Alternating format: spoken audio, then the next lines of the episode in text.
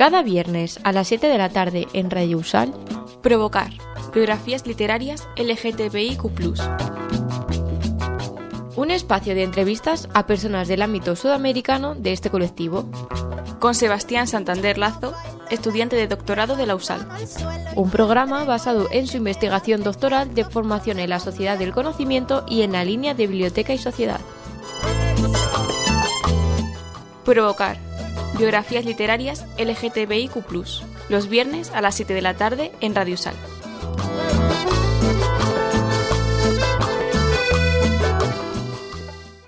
Hola, les damos la bienvenida a otro capítulo de Provocar, un podcast que pretende recopilar y compartir biografías literarias de las personas LGBT y más del continente y más, yo diría. Si tenemos la posibilidad de entrevistar más adelante a personas del Caribe, ¿cierto?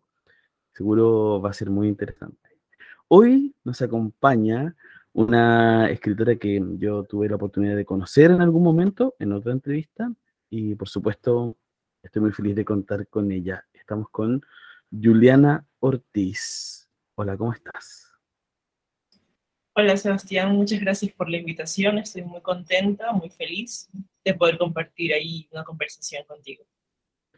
Genial, muchas gracias por darte el tiempo. Mira, esta em, entrevista tiene un, yo diría, tres partes eh, que son sustanciales. Y la primera, que es algo que en general me gusta preguntar, es que tú misma te presentes, nos cuentes un par de detalles tuyos. Principalmente nos interesa saber tu nombre, edad, localidad, país del cual nos hablas y luego de eso, algún oficio, estudios y labores vinculadas al ecosistema del libro. Eso para iniciar. Bueno, yo soy Juliana Ortiz Ruano, soy de Ecuador, del norte del país, de una isla que se llama Limones, pero he vivido pues entre Esmeraldas, la ciudad capital, y Guayaquil, que es una ciudad que es un puerto muy grande y muy lleno de cosas y de locura. Y eh, me dedico pues a la escritura, escribo poesía, escribo narrativa, un poquito de ensayo, eh, y he editado algunas cosas, he hecho antologías, he tenido blogs, me gusta mucho la difusión literaria y pues me dedico hace como dos años de trabajar, o sea, trabajo como en mediación lectora, ¿no? Me, me dedico a mediar lectura, he trabajado con población cautiva, y eh, actualmente trabajo abierta al público. Y es muy, muy, muy lindo poder trabajar y pensar la mediación lectora y cómo enriquece ¿no? la mediación lectora mi propia práctica escritural. Gracias, eh, Juliana. Mira, es primera vez que eh, entrevistamos a una escritora que mediadora. Yo creo que no hay tantas, eh, así que seguro te voy a preguntar un par de cosas al respecto. Antes de eso, me gustaría que iniciáramos esta entrevista, luego de, estos datos que compartes, contándonos un poquito sobre tu trayectoria de lectura.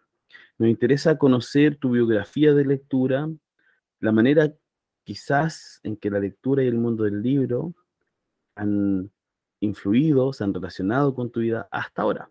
Ojalá lo primero que te acuerdes en tu infancia y vayamos desde ahí eh, hilando y avanzando con, con esa edad en tu relato sobre tus experiencias con la lectura y el mundo del libro. Bueno, mi escritura y mi lectura siempre fue, empezó como desde la infancia, ¿no? Porque yo vengo de una casa donde gente que leía mucho, de todos eran docentes, o bueno, mi mamá también estudió para ser docente, pero al final se dedicó a estudiar otras carreras como ingeniería, etcétera pero pues trabajo de bibliotecaria mucho tiempo y la lectura era como parte primordial de mi cotidianidad de infancia. Además que también pues mi familia tiene un vínculo muy fuerte con la poesía oral, ¿no? Con la declamación, toda la divulgación literaria a través de la boca, de la palabra, de la música. Y, y todo eso estuvo, fue parte, ¿no? De mi universo infantil. Eh, mis padres tenían una posición política muy, muy, muy de izquierda cuando yo estaba pequeña. Entonces, pues yo crecí mucho tiempo sin ver televisión, de hecho.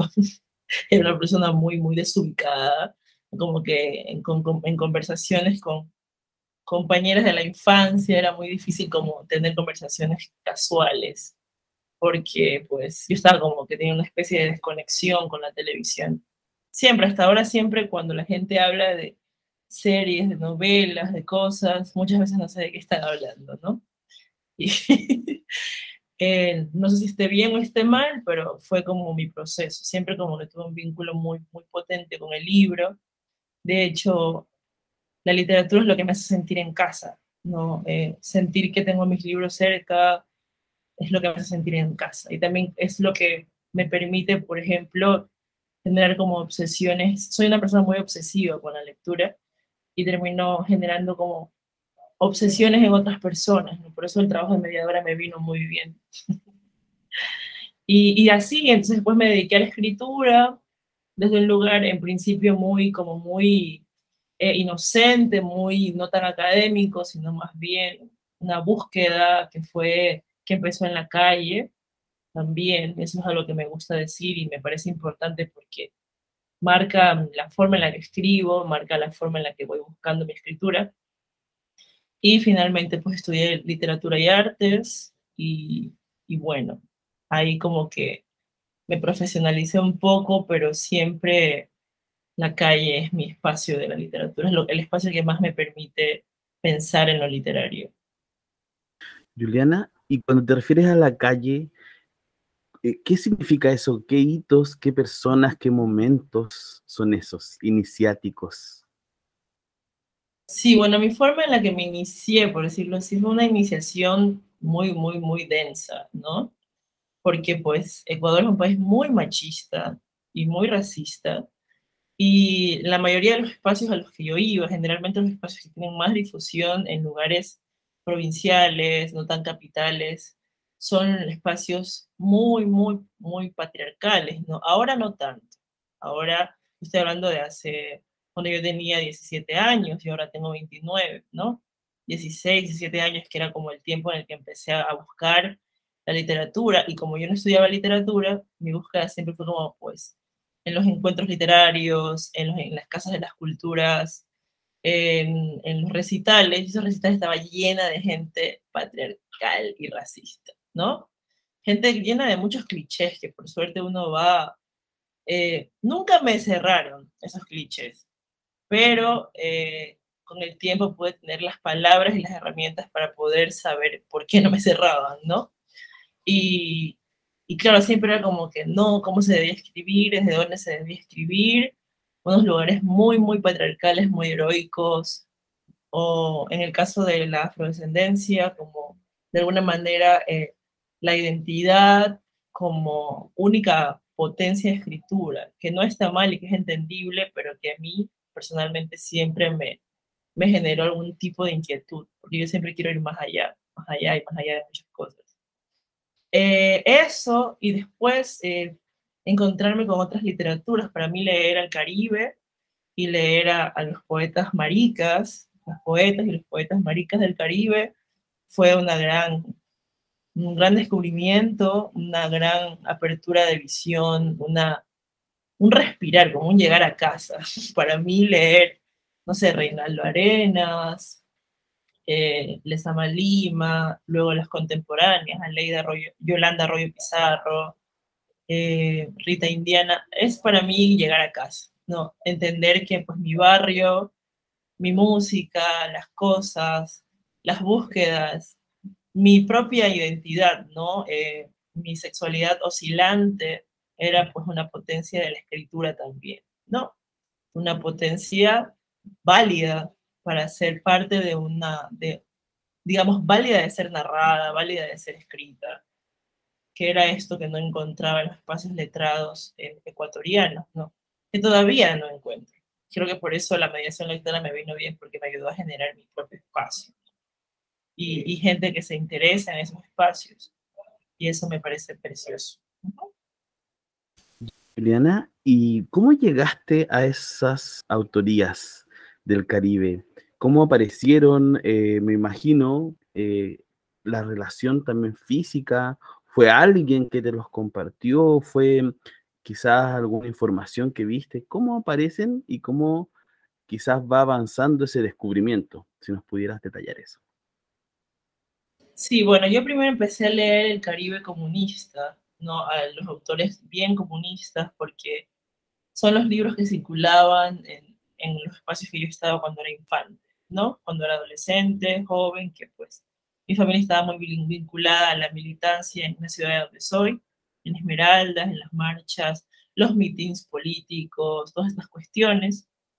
Y circulaban muchos libros de ah, literatura caribeña publicada pues eh, por un discurso político. Pero en algún punto, cuando ya viví sola, ah, conocí a muchas personas que decían, que hablaban como, que tenían como su discurso un poco por fuera del comunismo. Decían como, mira, la verdad es que en Cuba, eh, porque yo sí crecí idealizando Cuba, ¿no? Y, y sigo idealizando, o sea, en el sentido de que Cuba sí me parece importante, más allá de que es verdad que hay muchos, muchas carencias, muchas cuestiones, pero pues en el capitalismo tampoco somos felices. Entonces, de alguna manera sí me interesa igual Cuba como espacio de creación. Siempre me ha gustado y siempre me ha interesado. Eh, pero empecé a leer por, por, por, digamos, por más bien, ¿cómo lo puedo decir? Como por incitación de un amigo que tenía en la universidad, que leía mucho también, eh, me dice, pero tienes que leer a los autores queer de, de, bueno, no utilizó la palabra queer, utilizó la palabra homosexual. Los autores homosexuales de, de Cuba, ellos han sufrido mucho, el régimen les ha tratado mal, la mayoría de autores que se quedaron ahí, que pudieron hacerlo, fue porque fueron clientelares al régimen y eso no está bien. Y bueno, empecé a leer a Reinaldo Arenas, empecé a leer a otros autores y claro, me deja un trago amargo de Cuba, pero igual nosotros tampoco estamos bien y nunca lo hemos estado. Entonces, claro, se, se entiende que, que son difíciles los regímenes del poder, ¿no? Porque finalmente el tema, el problema es el poder. La derecha también es un problema, pero el problema sobre todo es la, el poder centralizado, patriarcal, ¿no? Que de alguna manera se mete en los cuerpos y se mete en las, hasta en las buenas, hasta en las mejores intenciones y eh, de alguna manera esa misma idea patriarcal es la que no permite que los cuerpos se desarrollen libremente. Y eso fue lo que pasó pues en el Caribe comunista, ¿no? Y ya eso me hizo como irme dando cuenta que habían pues unas cosas que me interesaban. Por ejemplo, yo cuando leí Celestino antes del alba de Reinaldo Arenas, que es una de mis novelas preferidas, me di cuenta pues que ese vínculo que hay con la naturaleza, un poco extraña, un poco erótica, sexual. Tiene que ver también con no tener las herramientas en la infancia para poder saber que tu deseo, que no es heterosexual, no está bien, no está mal, ¿no? Y de alguna manera, pues las maricas infantes encontramos refugio en la naturaleza, ¿no? En, en algún tipo de, Ah, porque yo tenía un vínculo súper fuerte con el patio de mi abuela, de hecho en septiembre va a salir una novela sobre eso, y tengo pues ese vínculo súper interesante eh, con ese patio, un vínculo altamente erótico, ¿no? Que no era un vínculo que yo tenía con los niños y las niñas, que generalmente uno de, de infante tiene ese vínculo sexual con infantes, otros infantes, ¿no? Se toca, etcétera, que es normal y natural pero yo no tenía ese vínculo con los otros niños o con las niñas, sino más bien era con, con los árboles, con las plantas, porque no sabía cómo desear y cómo gestionar ese deseo, ¿no? Y es interesante ver cómo de alguna manera las plantas, los árboles pueden ser ese refugio. Y en Celestina, antes del alba, este niño, este infante, también tiene este vínculo muy loco con los árboles, con las plantas, con, el agua también, En el agua, en el río, él se da cuenta que, que pues le gustan los hombres, de manera, de cuando era muy niño, se da cuenta que le gustan los hombres. Y esos primeros momentos en que te das cuenta que te gusta lo que no te debería gustar, son como momentos preciosos y para mí la literatura caribeña tiene unas maneras muy lindas de retratarle ese vínculo con el agua, yo vengo de una ciudad, eh, de una provincia muy llena de agua, vengo de una isla también. Entonces, algo pasa igual en las islas. No conozco las islas, frías, conozco solamente islas del Pacífico y un par del Caribe, y creo yo que algo pasa en las islas, ¿no? Algo pasa. Hay una memoria geográfica que impide el curso de las cosas, digamos, de la cristianidad. Hay gente muy cristiana, por ejemplo, pero hay como una especie de punto de fuga en el que se mezclan muchas cosas, hay una sexualidad un poco descarnada, también tiene que ver pues, con el abandono socioeconómico que hay pero hay unas potencias sexuales muy interesantes en los espacios insulares que yo he tenido la oportunidad de como estar, ¿no? Y eso me parece importante señalar, ¿no? Amar, no es lo mismo amar en el continente, con la seguridad del continente, que amar al borde, en la orilla, ¿no? Al borde de, la, de la tierra. Y eso me parece como importante de señalar. Y el Caribe lo ha trabajado muy bien. Los autores maricas del Caribe lo trabajan súper bien. Juliana, tú te, bueno, hablaste de Celestino antes del Alba y también de, bueno, Reinaldo Arenas y de lo que pasaba en Cuba. Yo me acuerdo de una frase de Reinaldo sobre el sistema político que decía que la diferencia entre el comunismo y el capitalismo es que en el capitalismo él podía gritar. Y creo que, que eso también marca mucho lo que tú comentabas recién, ¿cierto? Como finalmente el poder y las mecánicas del poder eh, tienen ahí unas una formas y unas disciplinas que, que, son violentas.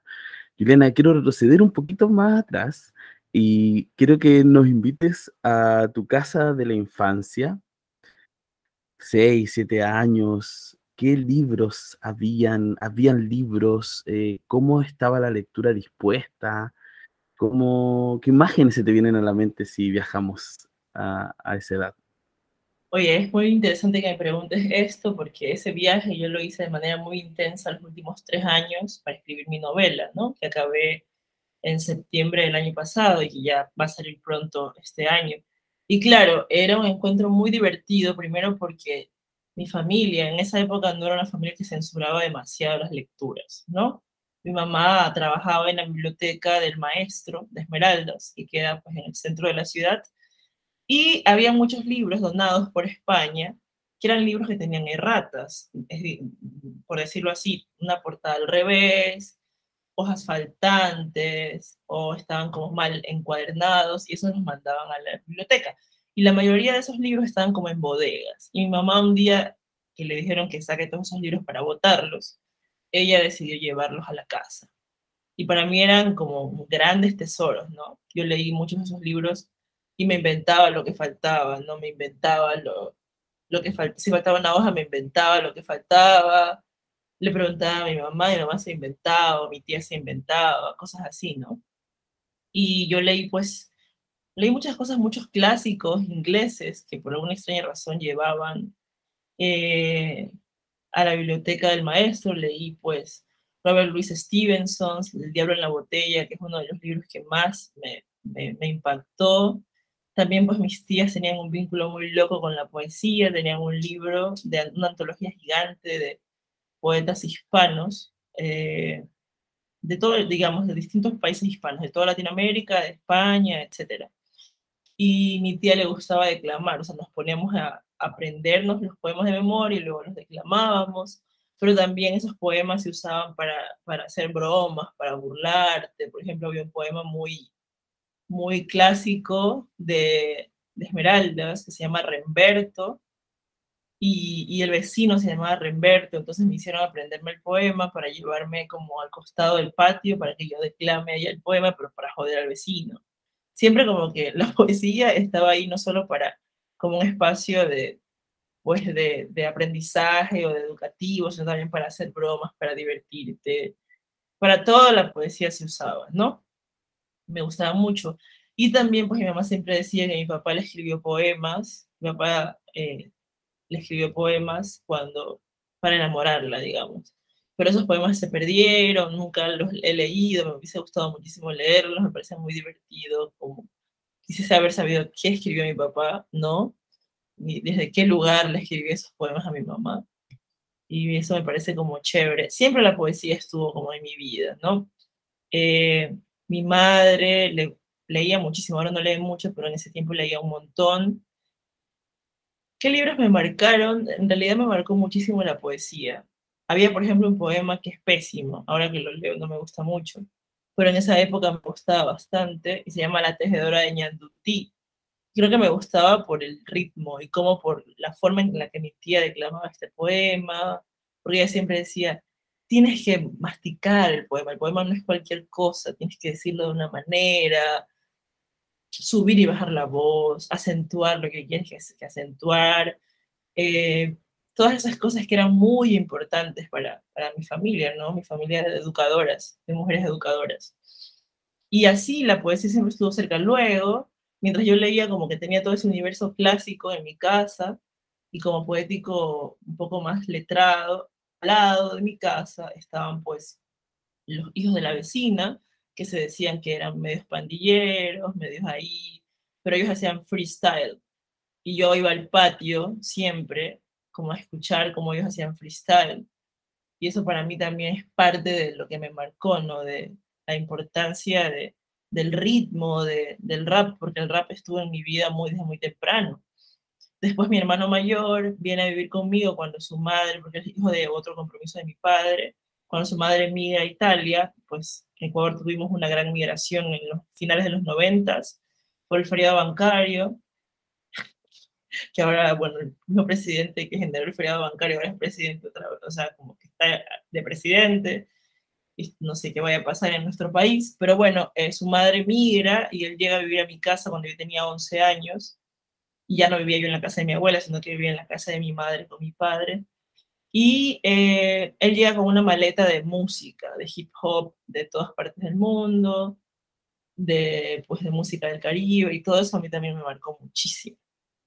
Me marcó muchísimo, me, me hizo darme cuenta que la poesía no estaba solo en los libros, que de hecho lo que hacía en la música popular esmeraldeña, que también es afro, era poesía, y pues el rap es, es poesía.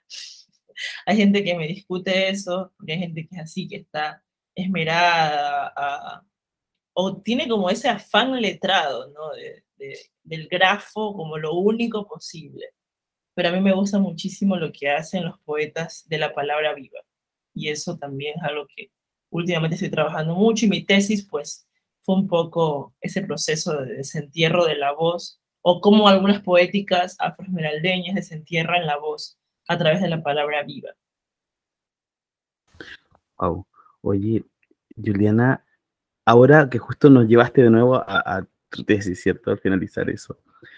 Eh, después de ese periodo de la tesis hasta hoy, ¿cómo ha sido tu relación con la lectura, los libros, los espacios?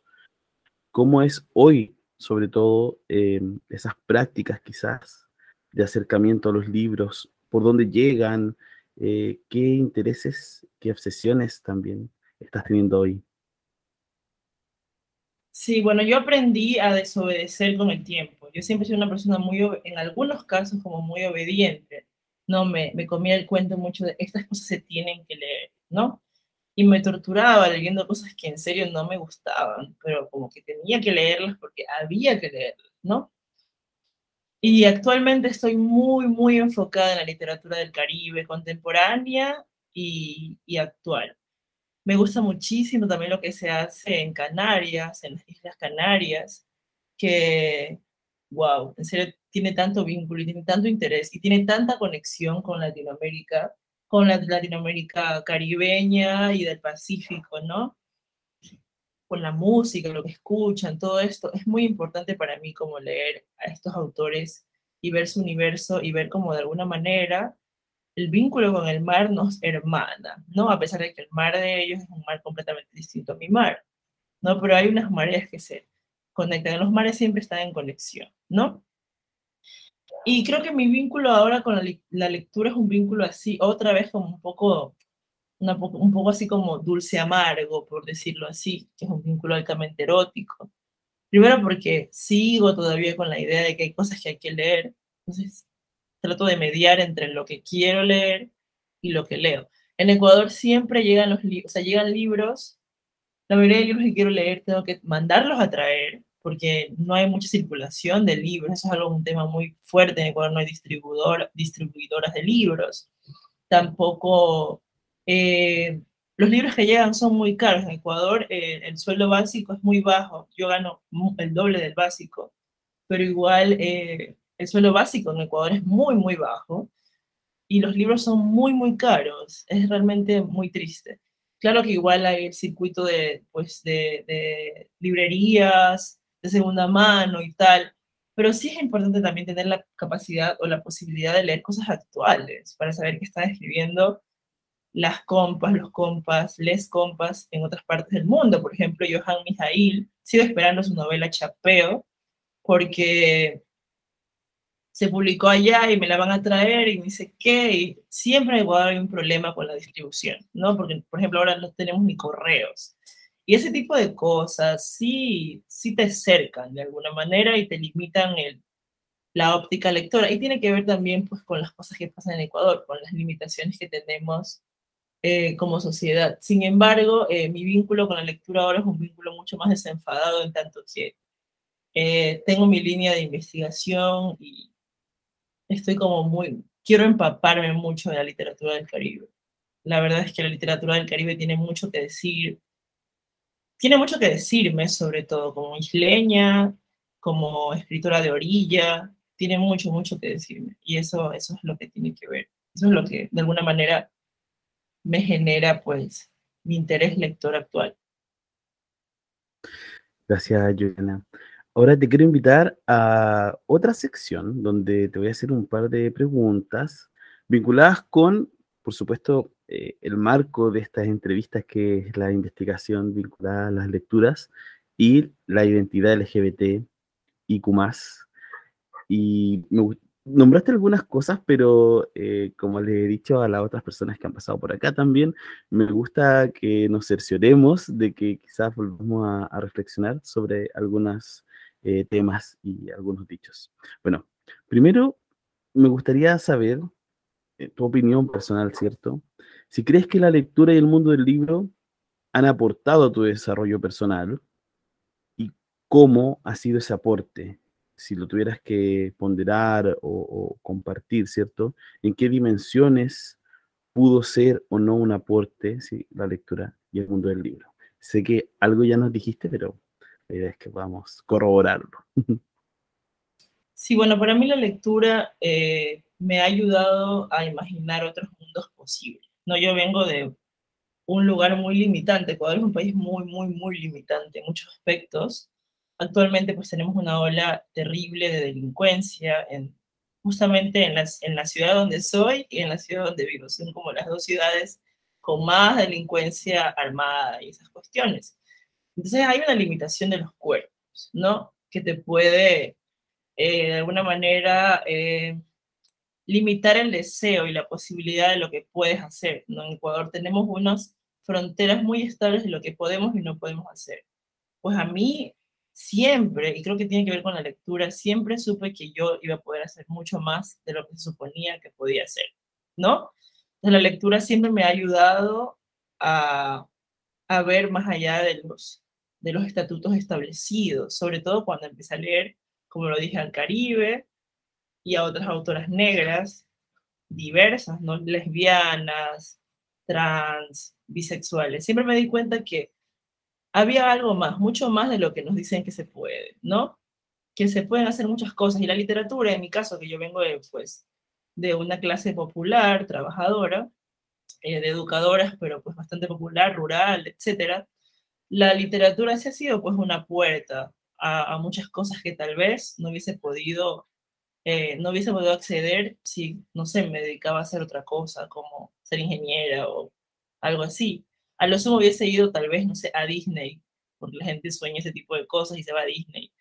Pero sí me parece que la literatura me ha abierto un campo. He podido viajar, no a hacer turismo, sino pues a conocer lo que pasa y lo que se escribe en esos lugares del mundo. Y eso me parece muy rico y muy importante. para mí la literatura siempre fue un espacio que me permitió establecer eh, conexiones por fuera de las fronteras establecidas. Y eso me parece muy, muy, muy bello. Juliana, y en esta misma línea, entonces, eh, las lecturas, las situaciones relacionadas con el mundo del libro, las personas con las que te has encontrado, han aportado algunos imaginarios desconocidos que quizás sin esa lectura, sin el mundo del libro, no hubieran aparecido. ¿Reconoces alguno en tu trayectoria de vida? Sí, total. Eh, por ejemplo, a mí me gusta mucho Yolanda Arroyo Pizarro, que es una escritora puertorriqueña negra, lesbiana, afro, que escribe todo. Ella escribe el libro infantil, escribe sobre el cabello, escribe de todo, ¿no? Porque ella se da cuenta que, por ejemplo, en países como Puerto Rico y como Ecuador, donde hay como de alguna manera una identidad mestiza como discurso, como discurso nacional, había una falta de representatividad, ¿no? Pero no es una representatividad folclorizante, que es la que generalmente se tiende pues a generar desde los espacios eh, identitarios, que no es tan mal, pero que a veces no nos, a mí personalmente no me dicen mucho. Sin embargo, Yolanda, Yolanda Arroyo, ella tiene la capacidad de, yo la veo a ella como una especie de chamana que viaja entre diversos mundos, ¿no? Y por ejemplo, su novela Caparazones es una novela lésbica, es una novela muy bella. Primero porque demuestra la, la imposibilidad, las diversas imposibilidades que tienen las mujeres para nombrar el amor entre mujeres eh, por el sistema colonial, primeramente, ¿no? Partiendo del sistema colonial.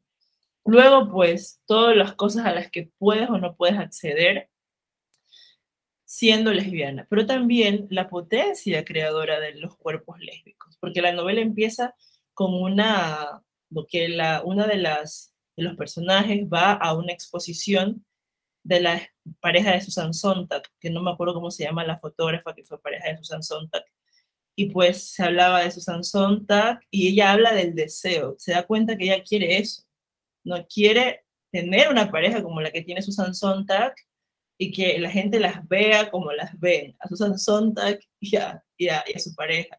Y me parece tan, o sea, es tan difícil nombrar y decir, quiero que me vean como eso, ¿no? Y creo que la literatura puede nombrar lo innombrable, lo que tú no podrías decir en una reunión con amigos, o que no podrías decir eh, con tus amigos poliamorosos o cosas así. La literatura tiene la posibilidad de decir estas cosas, ¿no?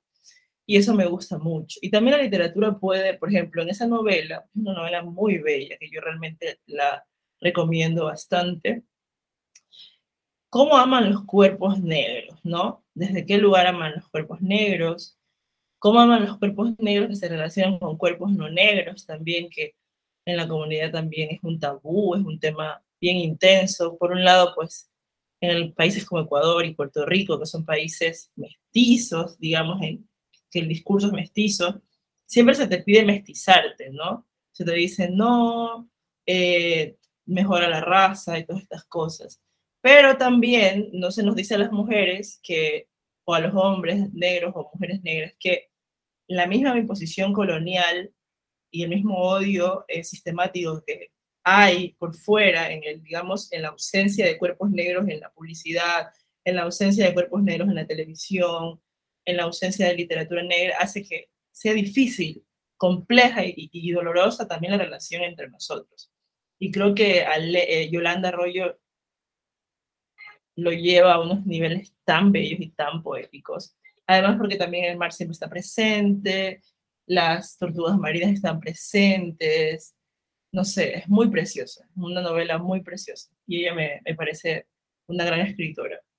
Entonces, en ese sentido, creo yo que la literatura, literatura negra, la literatura marica, queer, porque también desde los negros siempre hay como una especie de masculinidad a la que se tiene que aspirar, o feminidad a la que se tiene que aspirar, y por eso me gusta mucho estas sexualidades oscilantes, que escriben desde esas sexualidades oscilantes, porque Johan Mijail en un, en un, en un eh, ¿cómo se llama? En un diplomado en el que yo me metí a, escucharlo, escucharle, eh, ella dijo que a la, al sistema capitalista también le conviene que nos estemos identificando todo el tiempo. Y eso es algo que es importante decir, no pensar todas las identidades, todas las listas que vamos diciendo, soy tal, que son identidades dadas por ellos también, no por el mismo sistema capital colonial. Y es importante escapar a esas calificaciones, buscar otras, ¿no? Y aquí en Ecuador hace poco, hace no hace poco, pero digamos hace unos seis años, fui a una exposición de los enchaquirados de Engabao. Engabao es una comunidad eh, indígena de Santa Elena, de una provincia donde hay pues un asentamiento indígena muy importante que ha sido pues también borrado por lógicas del turismo, entre otras cosas. Y ahí los enchaquirados eran eh, una, otro, un otro género, que eran hombres que tenían como características muy femeninas y eran como personas rituálicas, ¿no? Que estaban como en su propio templo y eran un otro género. Y eso me parece muy lindo poder saber que si hacemos una investigación eh, por fuera de lo establecido por la colonia, nos damos cuenta que había muchas cosas de las que no, de las que nos han privado también, desde las que el sistema nos priva. Y casualmente en Engabao, en la actualidad, hay la concentración de mujeres trans más grande de esa zona, ¿no? De la zona del litoral. Obviamente, porque hay una memoria ahí más antigua en la que pues había esta, esta, esta forma de este otro género que era aceptado y era parte de la, de la cultura de esa comunidad. Y ese tipo de cosas pues me parecen preciosas. Wow, qué impresionante lo que nos cuenta Juliana. Muchas gracias por compartir, porque también hay conceptos, ideas que, que uno desconoce que se aparecen con estas entrevistas. Juliana, ahora acercándonos casi al final, me quedan un par de preguntas. Me gustaría saber, en base a tu experiencia y las ideas actuales, ¿cierto? ¿Qué lugar ocupa la lectura y el mundo del libro? En tanto prácticas, momentos, vínculos. Si puedes compartirnos algunas ideas al respecto de eso. Sí, a mí me gusta mucho hablar de mi experiencia personal porque creo que cada vez el mundo, o sea, la idea de lo universal es como más inabarcable, o sea, cada vez más inabarcable. Yo tengo una hermana que tiene 10 años menos que yo y cuando hablo con ella me doy cuenta que realmente nuestros mundos son muy distintos, ¿no? Y no solamente por la brecha de la edad, sino por muchas otras razones. Y es interesante pensar eso. Pero para mí el mundo del libro triangula todas mis todos mis vínculos están triangulados por el libro, por la literatura, no sé si solamente por el libro como objeto de fetiche, ¿no? Sino por el por la literatura, por la palabra, ¿no? Yo soy una persona que le encanta la palabra, o sea, me gusta que hablar, me gusta escuchar a la gente, de hecho siempre, como mi vínculo con la literatura siempre fue oral, primero, como que mis, mis tías me leían un montón, mi madre leía un montón en voz alta cuando estaba embarazada. Dice que fue algo intuitivo, que nadie le dijo que lo haga, solo ella lo hacía y que por alguna razón solo leía en voz alta todo el tiempo. Y creo que esas cosas fueron marcando mi existencia también. Entonces, la literatura siempre triangula eh, mis afectos. Todos mis vínculos están triangulados por la literatura. Mis mejores amigos los conocí pues a través de tener un, colectivo literario en Esmeraldas, conocí pues a, a, grandes amigos, perdí a otros que gracias a la vida los perdí, porque eran pésimos amigos, muy patriarcales y todo esto.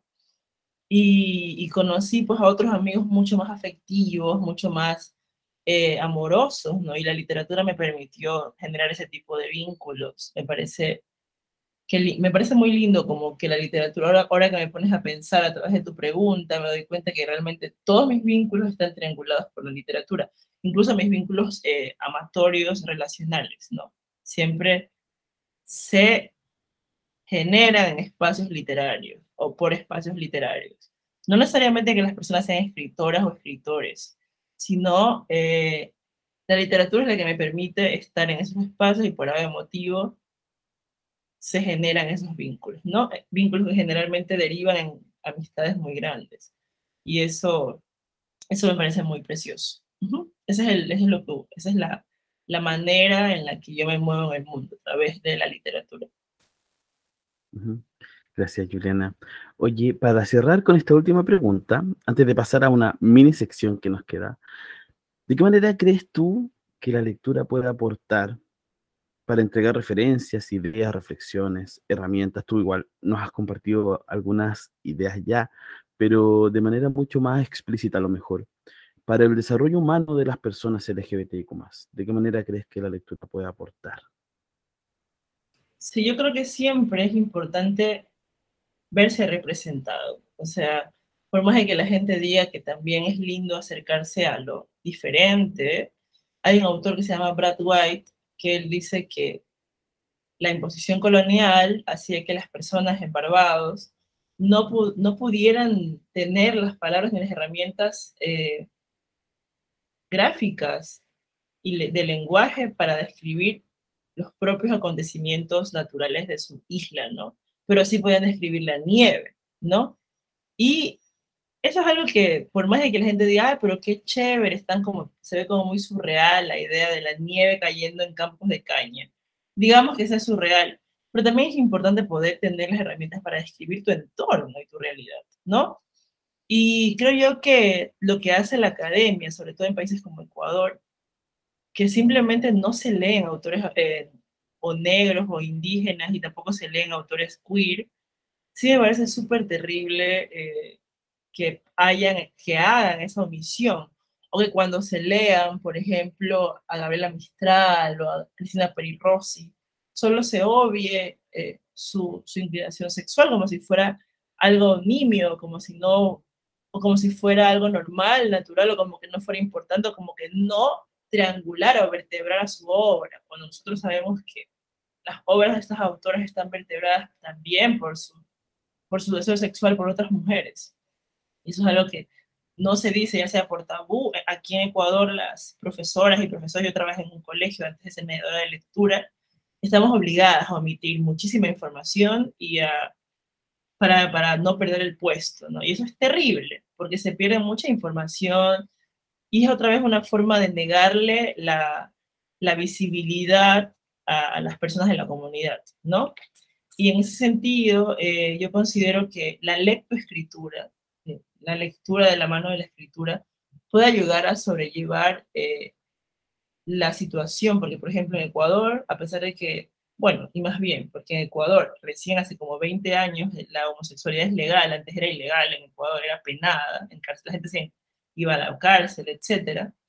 Hace 20 años, o sea, yo tenía 9 años y seguía siendo eh, ilegal, ¿no? La, la homosexualidad.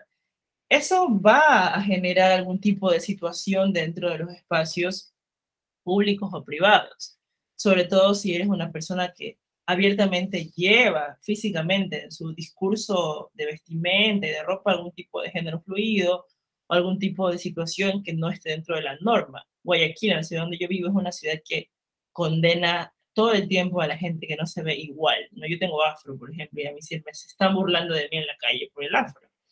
Y ese tipo de cosas tienen que ver con los regímenes de derecha, con todas las omisiones que hacemos de, pues, de los compañeros queer, de los compañeros LGBT, etc. Y en ese sentido, los espacios de escritura y de lectura de la para la comunidad son primordiales. Yo pienso que la literatura, y no solamente la literatura eh, que conocemos como LGBT, la más fácil, sino también otras formas de literatura LGBT, las literaturas un poco más sensibles, porque también se piensa que solamente la gente marica puede escribir cosas terribles, ¿no? Pero también hay otros autores que trabajan otra forma de el acercamiento eh, amatorio entre cuerpos del mismo género, ¿no? Y ese, ese tipo de cosas son sanadoras, a pesar de que es verdad que el discurso terapéutico también de alguna manera puede ser problemático dentro de las artes. A mí me parece súper, súper importante pensar en, la, en, en, en, cómo podemos sanar y subsanar los procesos eh, de reconocimiento de nuestras identidades o de nuestro deseo, para decirlo así, de la mano de la literatura. Yo creo que la literatura sí nos puede eh, acompañar en ese proceso de sanación. Gracias, Juliana, por todas tus respuestas, por tu tiempo. Estamos llegando casi al final. Me queda solo pedirte algunas sugerencias de lectura que tú consideres y ponderes como un aporte para ese desarrollo de personas, como tú también lo dijiste, personas LGBTIQ, pero no necesariamente textos estrictamente que caigan o, que entren en esa categoría, ¿sí? sino también otros que puedan ser un aporte para ese desarrollo. Si nos dejas un par, las que tú quieras. Sí, bueno, yo voy a recomendar autores LGBT porque son los autores que más me han aportado. no lo digo porque tengo un podcast LGBT, sino porque de verdad eh, la literatura marica tiene una potencia muy, muy, muy, muy, muy importante dentro de mi, de mi propia escritura.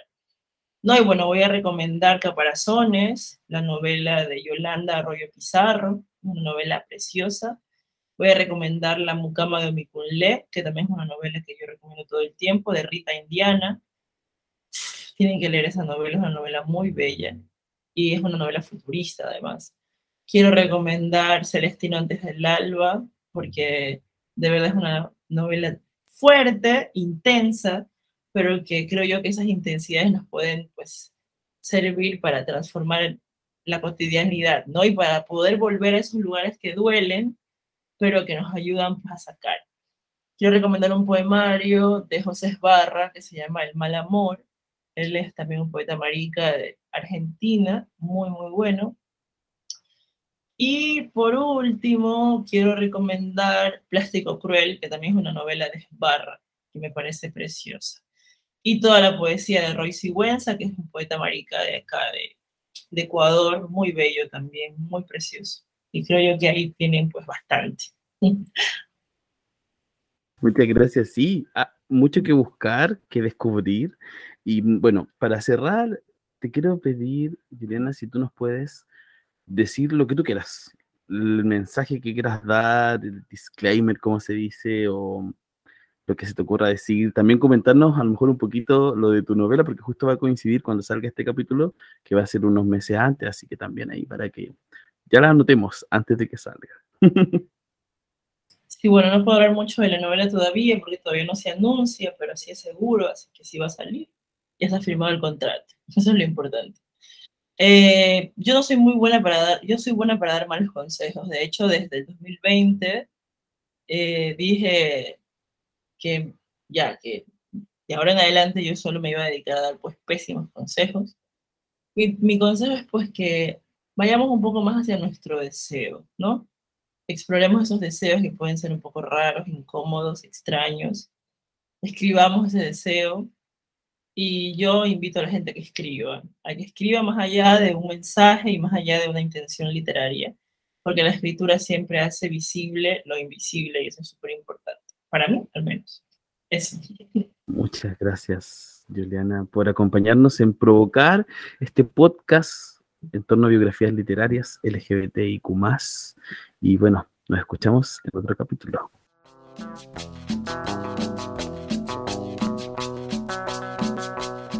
Cada viernes a las 7 de la tarde en Radio Usal, Provocar, biografías literarias LGTBIQ un espacio de entrevistas a personas del ámbito sudamericano de este colectivo. Con Sebastián Santander Lazo, estudiante de doctorado de la USAL. Un programa basado en su investigación doctoral de formación en la sociedad del conocimiento y en la línea de biblioteca y sociedad. Provocar. Biografías literarias LGTBIQ, los viernes a las 7 de la tarde en Radio USAL.